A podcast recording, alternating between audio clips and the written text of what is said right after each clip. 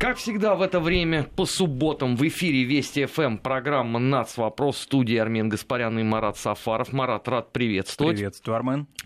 И поговорить мы сегодня решили по теме, которая, в принципе, с завидным постоянством присутствует э, в медиапространстве. Э, при всем том, что число достаточно странных утверждений, связанных э, с этой проблемой, меньше год от года не становится а напротив, почему-то увеличивается. Ну, как, наверное, несложно догадаться, это речь идет о национальном э, вопросе в арабском мире, о конфессиях, э, об отношениях между странами. Ну вот я предлагаю э, начать, э, Марат, с такого простого, наверное, вопроса, который э, волнует абсолютно всех. А почему вроде как все же там исповедуют одну и ту же религию, но при этом а, безобразно грызутся друг с другом, а, обвиняя чуть ли не в раскольнических каких-то настроениях. Да, вот этот вот стереотип, который а, очень так активно присутствует не только среди обывателей, допустим, да, но самое печальное и среди политологов, а если взять западный мир, как мне представляется, очень среди многих людей, принимающих решения, или, во всяком случае, людей, к чьему мнению, компетентному в кавычках, часто прислушивается вот эта однородность арабского мира, действительно то, что он э, моно конфессиональный и так далее. Это вот такой стереотип, он гуляет, к сожалению, хотя, как известно, среди полумиллиардного, можно уже и так сказать, потому что последние цифры, они начало нулевых указывали нам на 430 примерно миллионов а, людей, относящихся к арабской нации. Ну, понятно, что демографические процессы в этой части мира происходят стремительно, поэтому я думаю, что здесь уже речь идет о полумиллиарде людей. Так вот, из них 90% исповедуют ислам, а дальше идут разные направления ислама, как минимум, да, можно разделить на суннитский, шиитский, а дальше идти по различным религиозно-правовым школам. И около 10% исповедуют христианство. Если мы возьмем от 50, вернее, от 500 миллионов 10%, то понятно, что речь идет об одной, казалось бы, да, большой стране, может быть, да, христианской, но они распылены по разным частям мира. Вот хотя бы этот этноконфессиональный такой демографический экскурс, он уже показывает, что мир этот а, в значительной мере неоднороден. Но, с другой стороны, существует и другая тенденция. Вот одни, значит, считают, что все вместе, вот непонятно, почему они разделяются, враждуют между собой, почему а, разные третьи силы Э, должны вмешиваться в их проблемы. Но есть и точка зрения, которая заведомым упорством, а, заведомым упорством разделяет, что называется, арабский мир, причем эта тенденция началась уже в тот период времени, когда арабские а, страны стали бороться за свою независимость в 60-е и 70-е годы. Если мы возьмем а, востоковеческую литературу 19 века, начало 20 века, там не присутствует такое яркое, ярое а, и последовательное стремление разделять арабский мир. Там скорее это все на таком религиозном конфессиональном уровне рассматривается, может даже этнографическом. Ну а почему теперь... же тогда не получилось? А теперь вот этому придается политическая окраска. Ну и, конечно, здесь речь идет прежде всего о том, чтобы активизировать а, нашими в кавычках партнерами суннитско-шиитские разногласия.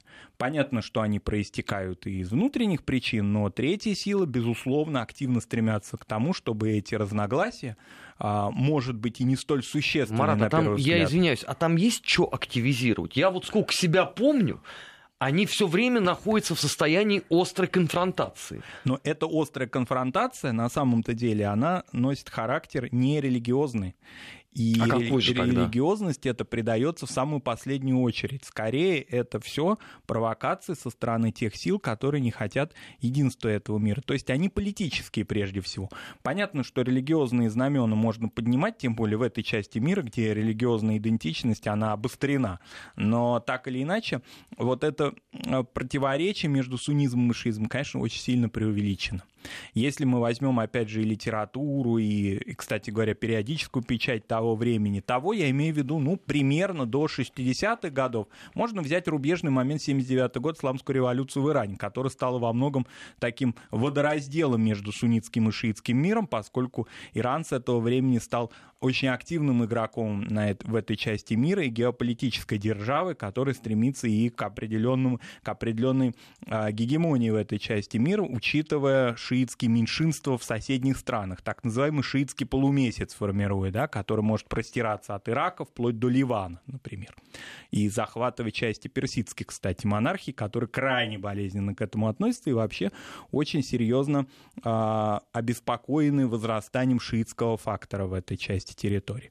Но это все политические обстоятельства. Понятно, что им можно придавать религиозную окраску, это всегда легко сделать. Можно, мы знаем массу примеров да, а, различных дискуссий, мягко говоря, между православием, католичеством и протестантизмом, например. Это даже можно еще проще взять дискуссию внутри самого православия, ну, которая, между прочим, по части ожесточения еще даст, наверное, 50 очков вперед дискуссии между православием и э, католицизмом. католицизмом. Да, безусловно. Но здесь прежде всего этот внешний фактор. Если говорить и суммировать это, это фактор взаимодействий а, по разным направлениям, а последнее время с 2003 года, с вторжения стран коалиции в Ирак, а, уже определенного, да, опять нового отрицательного ожесточенного градуса отношений между Саудовской Аравией, представляющей интерес суннитского мира, и Ирана, который стремится стать такой э, шиитской державой. Вот прежде всего здесь, в этой плоскости лежат эти противоречия. А религиозное, оно подтягивается, оно может подтянуться, потому что, ну, существует уже тысячелетняя полемика, причем она в большей степени, кстати, не догматическая, то есть она не затрагивает каких-то вот таких э, кардинальных, базовых взаимоотношений этих направлений ислама, а скорее она религиозно-правовая. То есть, в принципе, если так ну, идеализировать ситуацию, да, э, консенсус в этом направлении мог быть бы найден. И он находится в разных частях мира. Вот, ну, например, допустим, может показаться парадоксальным, но именно в пределах Российской империи а, он находился, а, несмотря на, казалось бы, да, парадокс. Это вроде бы такие окраины исламского мира, да, но тем не менее, скажем, в Закавказье взаимоотношения между суннитами и шиитами к началу 20 века были вполне-вполне благопристойные. Более того, а, ну, был, конечно, такой очень интересный, может быть, во многом скорее символичный жест в 1917 году, уже после э, падения монархии, в период временного правительства, был соверш... была совершена совместная молитва в Петроградской мечети между суннитами и шиитами, для того, чтобы потом этот вот такой, говоря современным языком, месседж отправить за Кавказе, для того, чтобы показать, что в центре империи все спокойно, и вы тоже, братья, значит, начинаете умиротворяться. В принципе, и конфликтов-то особых не было. Но здесь все начинает играть во второй четверти в посл... вернее, в последней трети, в последней четверти 20 века, когда сюда вступают мировые державы, когда активную роль начинает играть во взаимоотношениях между суннитскими и шиитскими частями арабского мира Соединенные Штаты. Ну и остальные тоже же ведь э, вносят э, свою часть оживления э, в эту историю. Ведь если даже вот пробежаться хотя бы по тем заявлениям, которые делают лидеры стран арабского мира, то каждый ведь искренне полагает себя центром вселенной, вот этой вот большой арабской, которой остальные должны примыкать. Да, безусловно. И надо сказать, что некоторые из, а, ну и не назовем их малыми государствами, потому что они сразу же обидятся, поскольку все они считают себя вообще центрами Вселенной, да, но так или иначе по, своему, по своей численности или по своему какому-то другому а, параметру они уступают, скажем, таким великанам, как Саудовская Аравия, но они вынуждены подчиняться, присоединяться к определенным коалициям, которые здесь формируются. А, и, безусловно, вот это разногласие, вот этот разнобой, который существует в арабском мире, он учитывается Соединенными Штатами.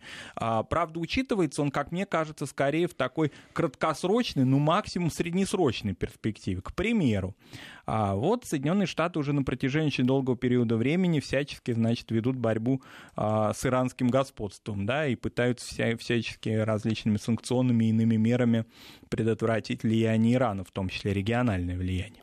Но если мы возьмем ситуацию 2003 года и вторжение, прежде всего, американских да, сил э, Соединенных Штатов в Ирак, то они, эти вторжения и последующие, нарушили баланс между суннитским и шиитским миром и, конечно же, укрепили позиции Ирана, а не ослабили их, поскольку понятно, что вот этот зыбкий баасистский, да, светский режим Саддама Хусейна, один из последних светских режимов на Востоке, который существовал, он был статус-кво в определенной мере. К нему можно относиться по-разному, плохо или хорошо, но так или иначе он сглаживал противоречия между суннитами и шиитами и, во всяком случае, не дал возможности им выльется в политическую плоскость. Мы уже не берем там курдский вопрос, например, который теперь обострился до предела. А разрушив этот режим, с одной стороны, создается почва для формирования а, вот этих салафитских экстремистских направлений среди суннитского ислама, с другой стороны, безусловно, усиливает иранское влияние в Ираке. Вот к чему а, привела хотя бы, хотя бы этот большой, но все-таки частный эпизод взаимоотношений да, Соединенных Штатов и Ближнего Востока. Самое-то главное здесь состоит в том, что урок из э, вот этой вот формальной неудачи с э, Ирак, иракской авантюрой Соединенные Штаты Америки, судя по всему, не извлекли вовсе. Потому что сейчас, если вот опять же посмотреть э, повестку мировых СМИ, то продолжается ровно все то же самое. И по отношению к Турции, и по отношению к Сирии, и по ливийскому вопросу. И даже, казалось бы, э, по отношению между э, Саудовской Аравией и Катаром. Сейчас там, конечно, относительно поспокойнее, чем было еще полгода назад. Но поскольку две эти страны э, конфликтуют с завидным постоянством, и конца и края этому нету.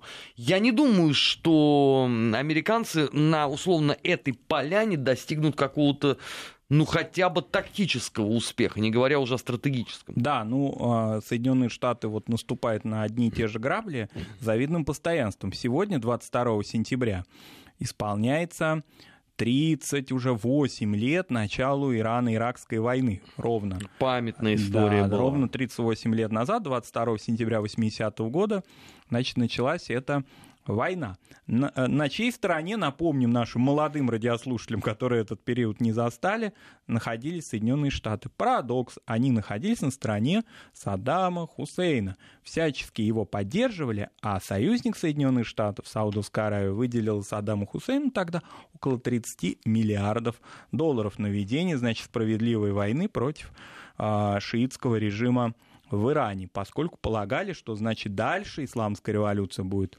экспортироваться в соседние арабские страны, то есть начнется такое персидское влияние на арабский мир, и прежде всего она начнется с Ирака. Напомним, что в Ираке находится Кербела, это город а, святой для шиитов, а, один из центров шиитского паломничества. Вообще в Ираке много шиитских святынь, но вот в том числе это место, в котором а, произошла гибель имама Хусейна. Это важнейшая такая почитаемая сакральная а, дата шиитского календаря. Кстати говоря, опять символично, как раз-таки эта дата а, отмечалась в этом году, вот на этой неделе, да, вот, э, э, дата, которая получила название праздника или дня, но праздник сюда не подходит, так в нашем светском понимании праздник, скорее религиозная дата Ашура, да, которая вот именно что на территории Ирака наиболее активно отмечается. И поэтому было очевидно, что Иран будет двигаться в эту сторону. Вот чтобы он не двигался, Соединенные Штаты, защищая своих союзников, активно поддерживали, поддерживали, поддерживали, а потом, когда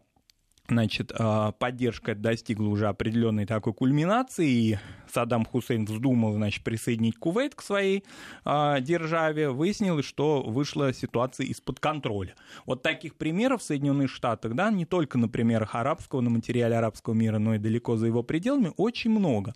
И это, конечно, создает определенный хаос. Но а, кажется, представляется, что этот хаос уже и в интересах самих Соединенных Штатов стал, потому что сначала, значит, ну, он был управляемый хаос, как нас учили великие политологи, теперь он неуправляемый, но так или иначе все равно каким-то образом приносит успех Соединенным Штатам, потому что понятно, что а, перекидывание этой ситуации в Сирию и опять же, кстати говоря, разыгрывание вот этой суннитско-шиитской карты на начальном этапе, сейчас уже многие, может быть, подзабыли это, но в начале определенную роль а, в этом конфликте конфликте внутрисирийском тоже пытались разжечь на шиито-суннитской основе, на том, что, значит, алавиты, правящая верхушка сирийская, да, которой принадлежали а, президент Хафиз Асад и нынешний президент Башар Асад и а, другие влиятельные сирийские политические деятели. Вот она шиитская, значит, она меньшин, оно меньшинство, это направление, значит, следовательно, может иметь поддержку Ирана,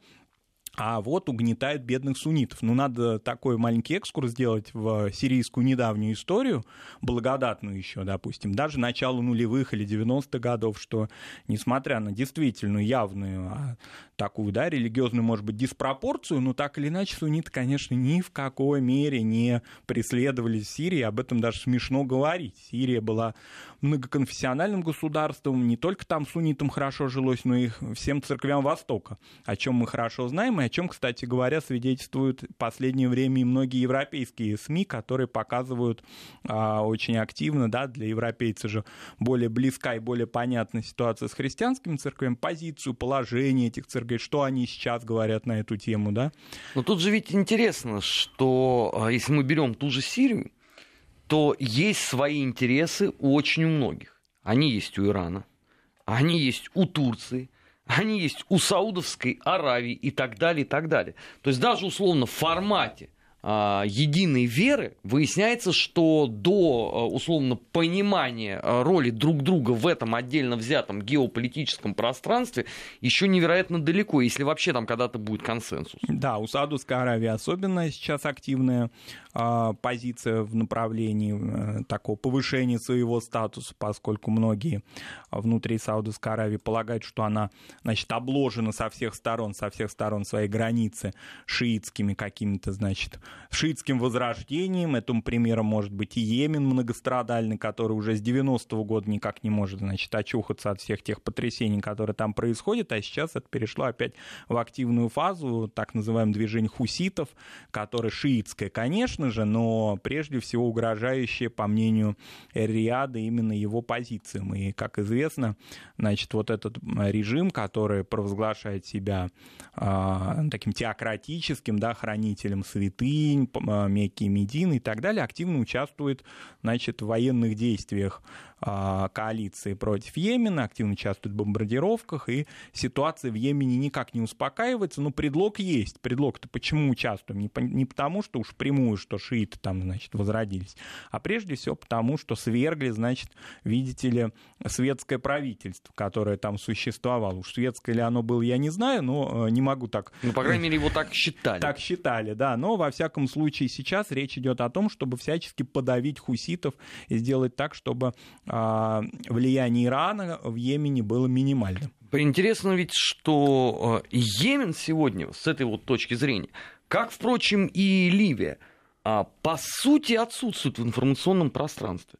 Ну, то есть а, и там, и там достаточно давно проистекают э, не самые хорошие процессы, Поэтому главные инициаторы всего вот этого движа там, они просто постарались об этом забыть. Теперь на повестке дня а, одна только вот э, Сирия. Кстати, ведь и про Ирак э, стали тоже очень мало вспоминать. Вот последний раз он когда был э, в тренде? Когда был референдум по иракскому Курдистану? Да. Вот эти там взаимные обвинения, кто им позволил, а вот нам сказали вроде что-то в Белом доме, да нет, мы вам об этом не говорили и после этого все. Опять Ирака нет. Ну, фактически э, из повестки дня медийные эти государства выпадают еще и потому, что они фактически перестали существовать как государство.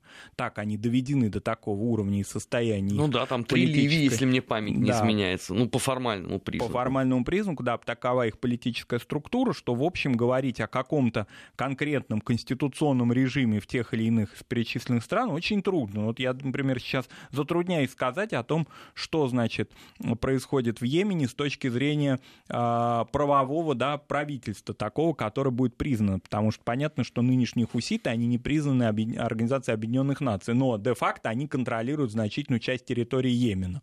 Кстати говоря, всегда вот такое сложилось впечатление уже у многих, что это какое-то отсталое государство, но напомним, что до э, всех известных событий Йемен был тоже очень развитым государством, приморским и торговым, и была, были были активные туда инвестиции, советское влияние в Йемен было, был же народно-демократич, была Народно-демократическая республика Йемен еще с 60-х годов. Еще Никита Сергеевич, значит, с Йеменом подружился, и так что это было государство на подъеме. Но вот сейчас оно такое. Еще Саудовская Аравия активно угрожает Бахрейн. Ну, не Бахрейн, конечно, как королевство, а прежде всего та часть бахрейнского общества, которая э, арабской весной вдохновившись, значит, начала борьбу за свои права. Но это, прежде всего, опять же, шиитская часть бахрейнского общества, и поэтому Саудовская Аравия очень побаивается того, что Бахрейн может а, перемениться. Более того, а, во многих средствах массовой информации я бы не сказал эриатских, это будет очень смело, да, скорее тех, на которые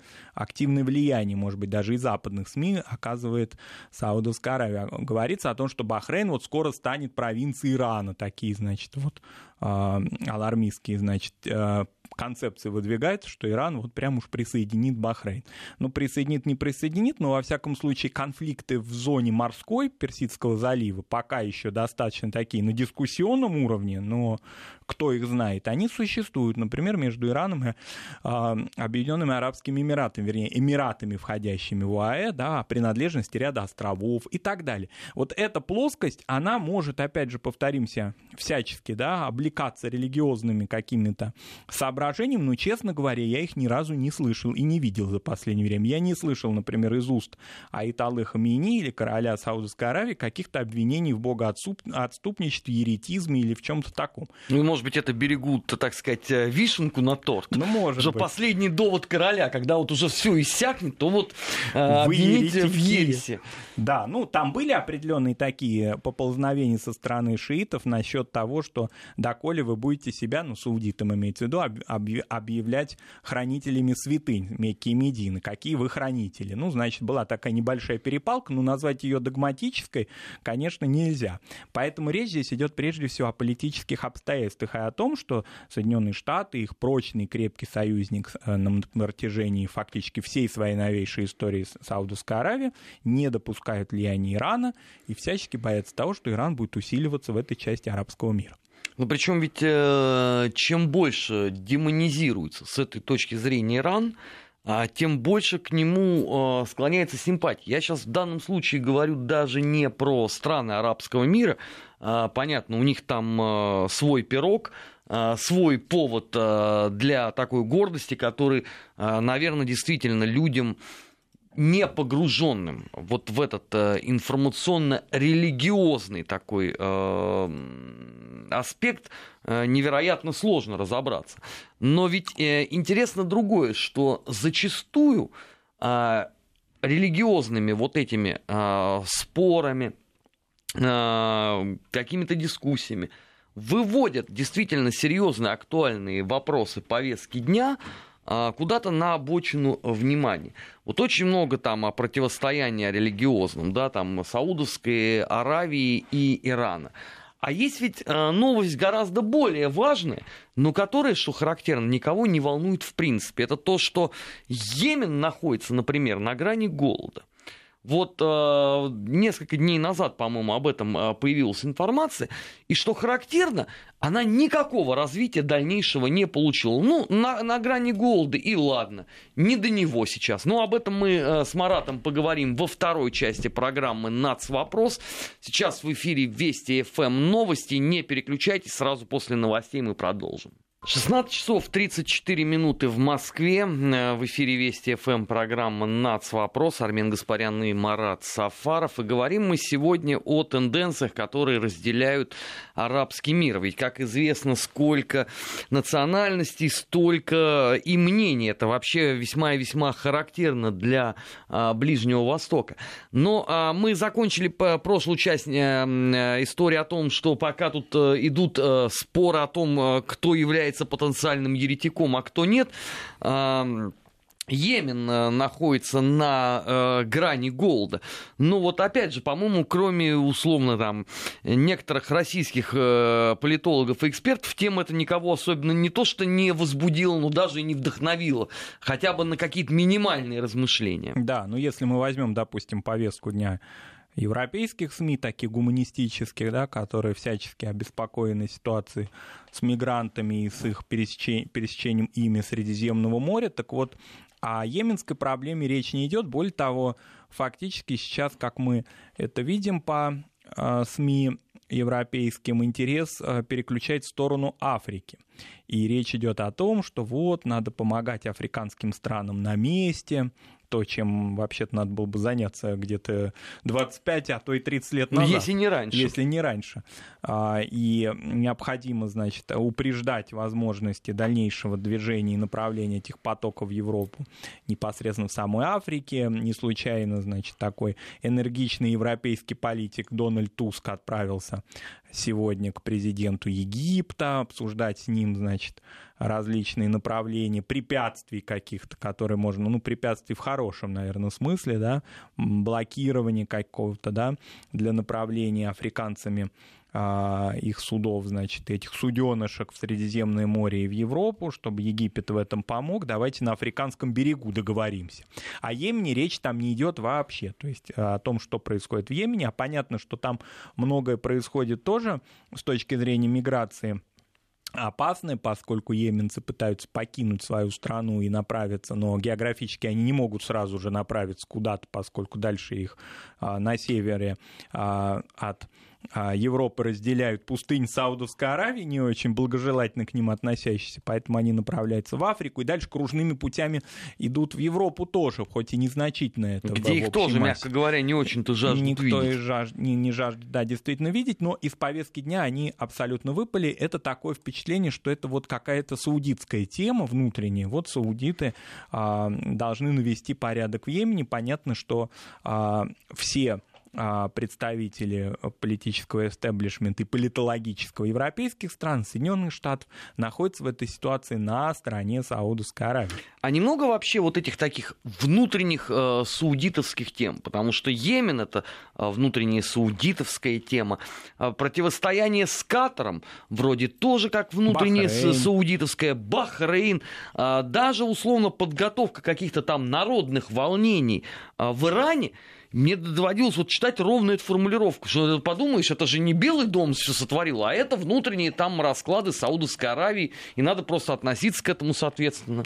Да, ну, я думаю, что вот это отношение к Саудовской Аравии, какая-то передача ей, делегирование ей полномочий, это следствие э, того, что в американской администрации побаиваются вновь каким-то образом напрямую работать в этом направлении, а вот руками короля, тем более, что сейчас там энергичный наследник престола появился, который, значит, э, такую, ну уж не перестройку, конечно, Горбачевскую учинил, ну что-то подобное, там и женщинам много прав дается. Ну, я надеюсь, что не такую, как Михаил Сергеевич, потому что еще там только краха Саудовской Аравии не хватает для полноты ощущений в этом регионе. Вот, ну, краха, я думаю, не будет, поскольку Саудовская Аравия, в отличие от Советского Союза, мононациональное государство и фактически азисное государство, поэтому там, ну, хотя что, вон, если...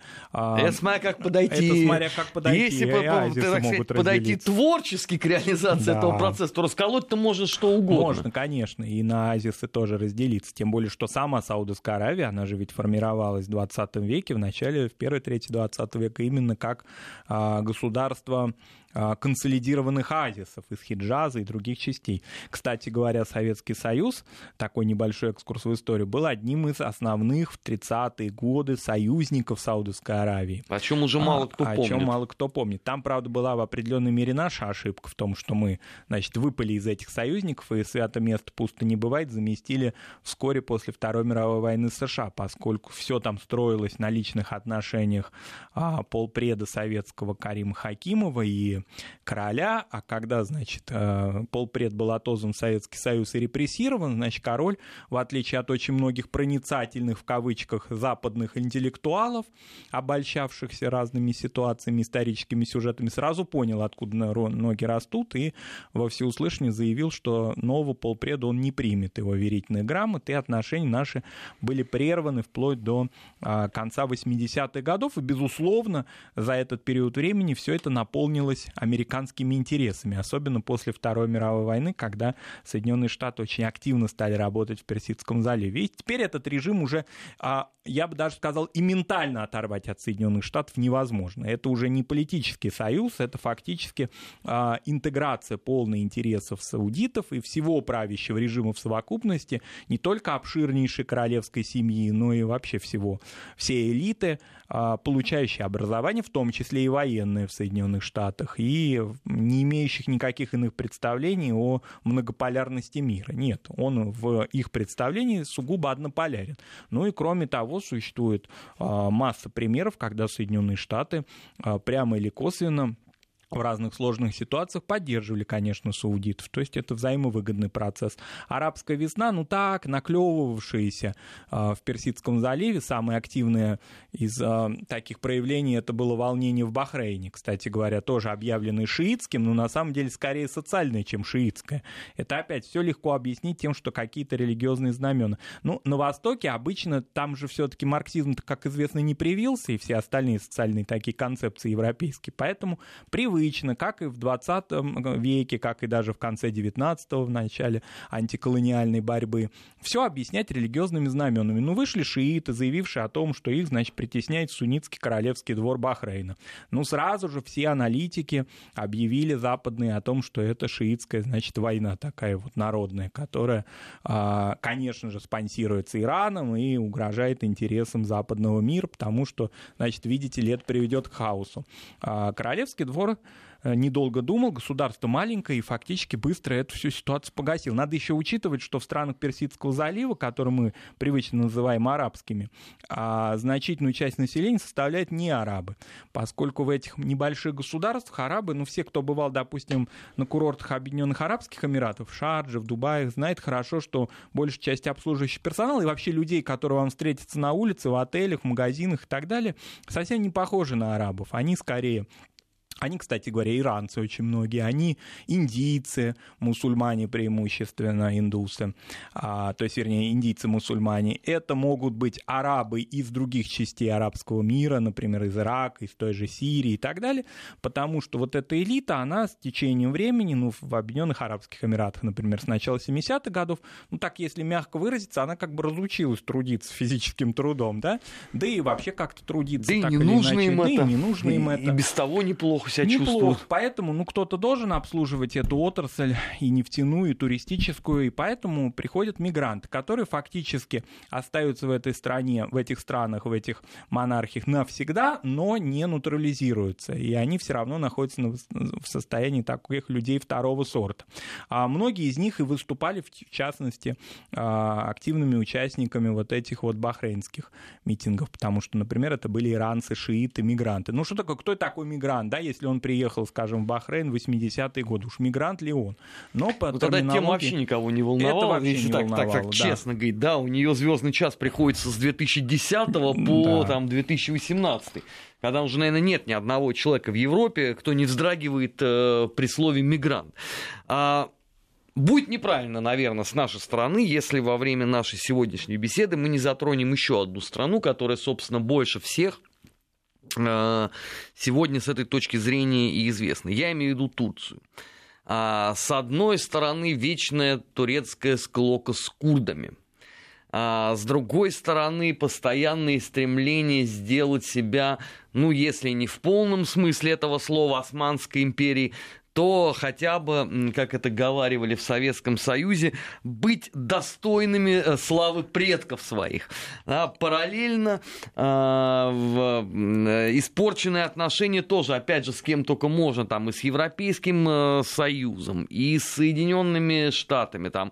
История Гюлена, это уже, наверное, можно просто экранизировать как отдельную такую а, сага о Гюлене, потому что она бесконечно долгая идет, и, по-моему, даже без, надеж... без надежды на то, что она вообще рано или поздно хоть в какую-то из этих а, сторон а, разрешится. Ну и, а, в конце концов, взаимоотношения с а, Саудовской Аравией у Турции. Да. Весьма и весьма тоже своеобразные. Весьма и весьма своеобразные, потому что в этом э, суннитском мире, в этой суннитской части мира, безусловно, Турция претендует на свою а, позицию, на то, чтобы быть лидером этой части мира, поскольку сейчас Турция, как всем хорошо известно, очень серьезно и далеко отошла от а, идеи лаицизма, вот от этого светского направления, заложенного Ататюрком, и дальше так или иначе все-таки поддерживаемого, пусть и немножко распыляемого, но все-таки поддерживаем последующими режимами турецкими, поскольку религиозная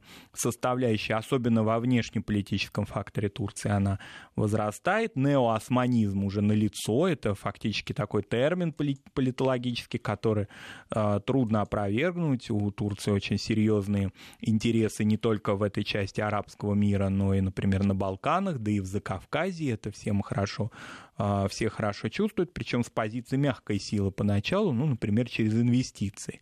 А дальше, когда экономическое влияние очень слабых государств, например, балканских, возрастает, то всем хорошо становится понятно, что Турция здесь имеет не только экономические интересы.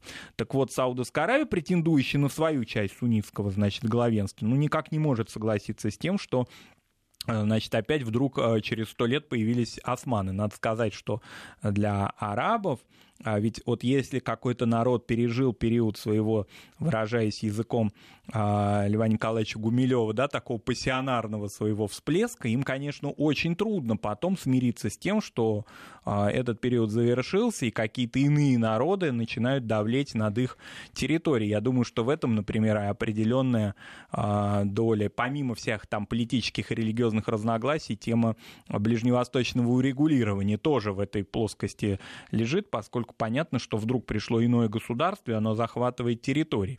А, и вдруг, значит, мы оказались на положении, значит, людей второго сорта, по их мнению.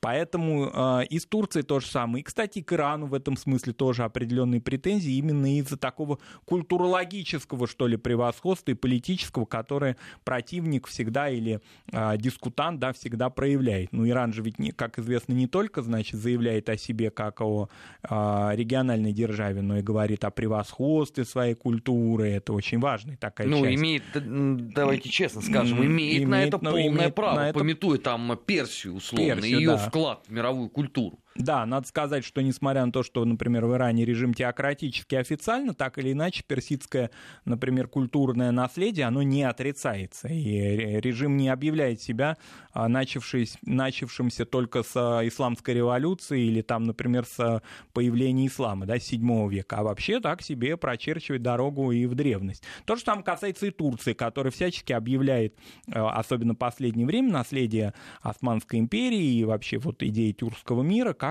а, доминирующий. Поскольку все это очень тесно соприкасается с суннитской концепцией, то понятно, что Саудовская Аравия на это смотрит недружелюбно. Но прежде всего здесь и речь идет об Иране, поскольку на Иран и, следовательно, на те а, направления, да, которые так или иначе могут под иранским влиянием находиться, в Ливане или в Сирии, или а, Турция смотрит также крайне недружелюбно. А, и здесь вот, ну здесь уж точно речь не может идти ни о каком суннитском противоречии. Здесь исключительно политические и региональные разногласия.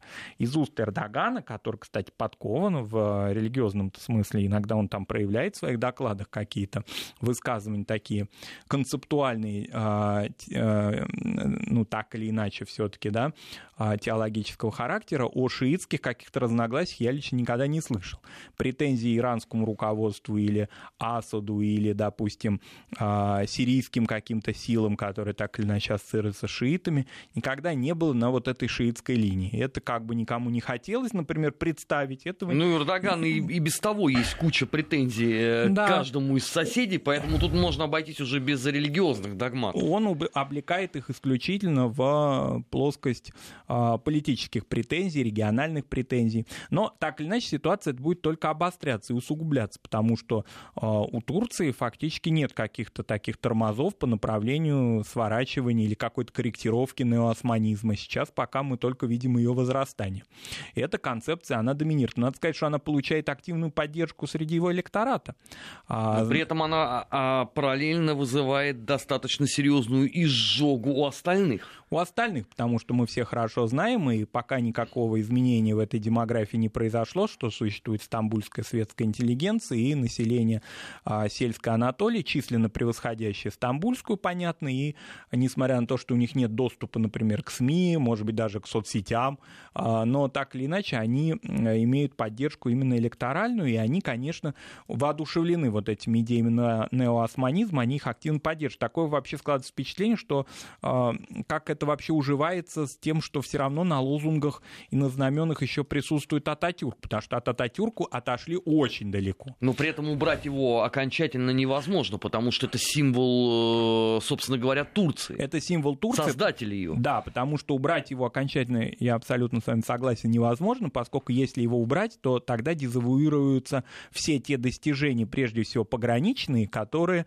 Ататюрк достиг в сложнейшей ситуации рождения новой Турции. Если мы скажем, что ну давайте потихонечку, да, как там Андрей Вознесенский говорил, что Ильича уберем там с банкнот, да, уберем немножко Ататюрка со знамен, тогда, значит, все остальные государства, Греция и остальные части мира, ну, прежде всего на Балканском направлении, да и не только они, арабы, кстати, тоже, а, например, Сирия, сразу заявят определенные претензии. Поэтому Ататюрк остается как некий фундамент, но от его идеи, от лаицизма, от вот этой идеи светской Турции отход существенный. Хотя я бы тоже не стал его очень серьезно преувеличивать, а, потому что все равно все под контролем то есть какого-то влияния, например, ну в чем э, контроль выражается? Во влиянии а, каких-то общественных религиозных движений. В Турции большой опыт такого рода движений был, и суфийской направленности, и подпольных движений, различных.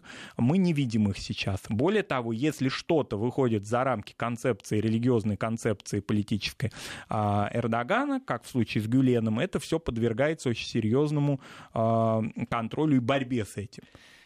Осталось совсем мало времени у нас в этой программе, но тоже не затронуть эту тему нельзя. Я имею в виду э, радикальный ислам, который, опять же, э, характерен для ряда стран Персидского залива. Ну, я имею в виду, например, ваххабизм. Э, или же а, вот эти многочисленные террористические группировки, которые а, снуют сейчас без устали по той же Ливии, по Сирии и так далее, так далее. Даже не буду их, их называть.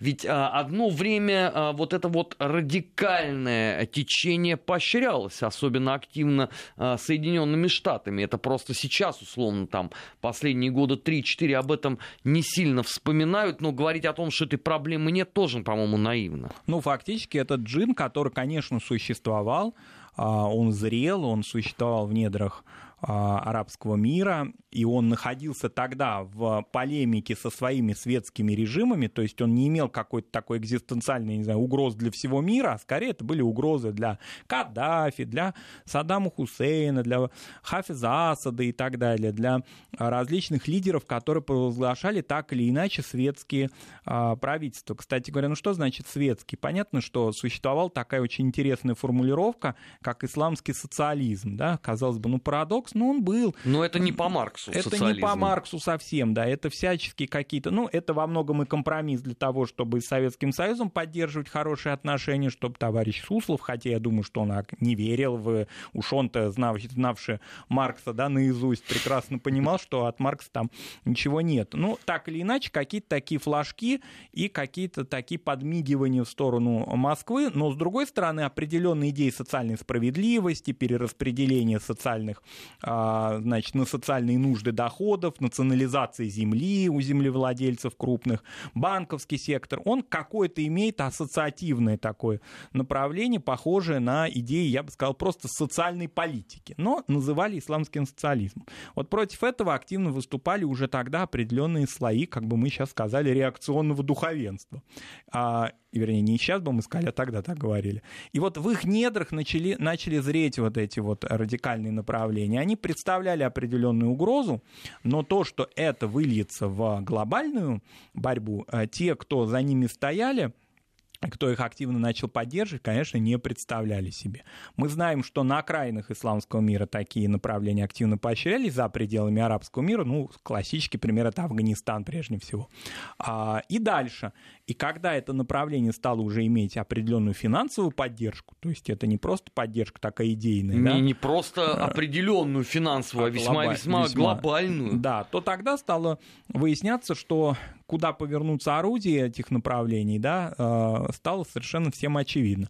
11 а, сентября, конечно, в определенной мере можно считать рубежной датой, но мы ведь знаем, что и в последующем, после 11 сентября, например, в ситуациях иракского вторжения 2003 года, все равно заигрывание с этими группировками происходили. Происходят они и в Сирии сейчас со стороны Соединенных Штатов Америки, ведь среди так называемой сирийской оппозиции мы видим как а, людей так или иначе светских, и по их биографиям мы знаем, что они получили, например, западное образование. Кстати, оно никому не мешало потом активно включиться западными технологиями и опытом в экстремизм. И людьми, которые, ну, откровенно вот экстремисты, вот они просто вышли уже из этого болота. А, так или иначе, а, те европейские страны, Соединенные Штаты, которые поддерживали эти направления а, в Ираке и в Сирии, они, казалось бы, как будто бы 11 сентября и не проходили. Такое впечатление. Сколько было клятв и уверений да, в том, что все, значит, и, и даже признаний в том, что да, действительно, мы помогали, ошиблись, оступились, а выяснилось, что, оказывается, на эти грабли можно наступать и в последующем. А сейчас какой-то такой... И не просто даже наступать и не просто наступать, да, и активно использовать эти направления, да, до того предела, пока это не угрожает собственным интересам. А, это продолжается и сейчас.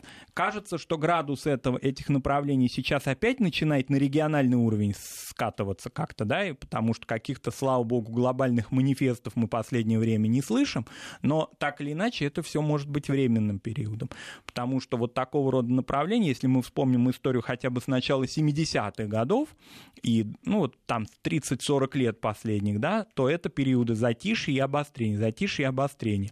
И э, уже часто они происходят без участия великих держав, то есть это могут быть такие самопроизвольные. Ну да, джин, выпущенный ситуации. из бутылки, уже может вполне себе э, жить самостоятельно, что мы, собственно говоря, и наблюдаем как раз с точки зрения продвижения вот этого вот радикального ислама, это было и в 90-х, и в нулевых годах, да и наша страна, пожалуй, как никакая другая с этим столкнулась. Но это, наверное, тема э, для какого-нибудь э, отдельного выпуска программы «Нас вопрос». А, спасибо Марату Спасибо, за Арман. этот разговор.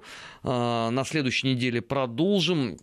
В следующем часе у нас директор Центра политической информации Алексей Мухин. Это будет программа «Недельный отчет». Не переключайтесь.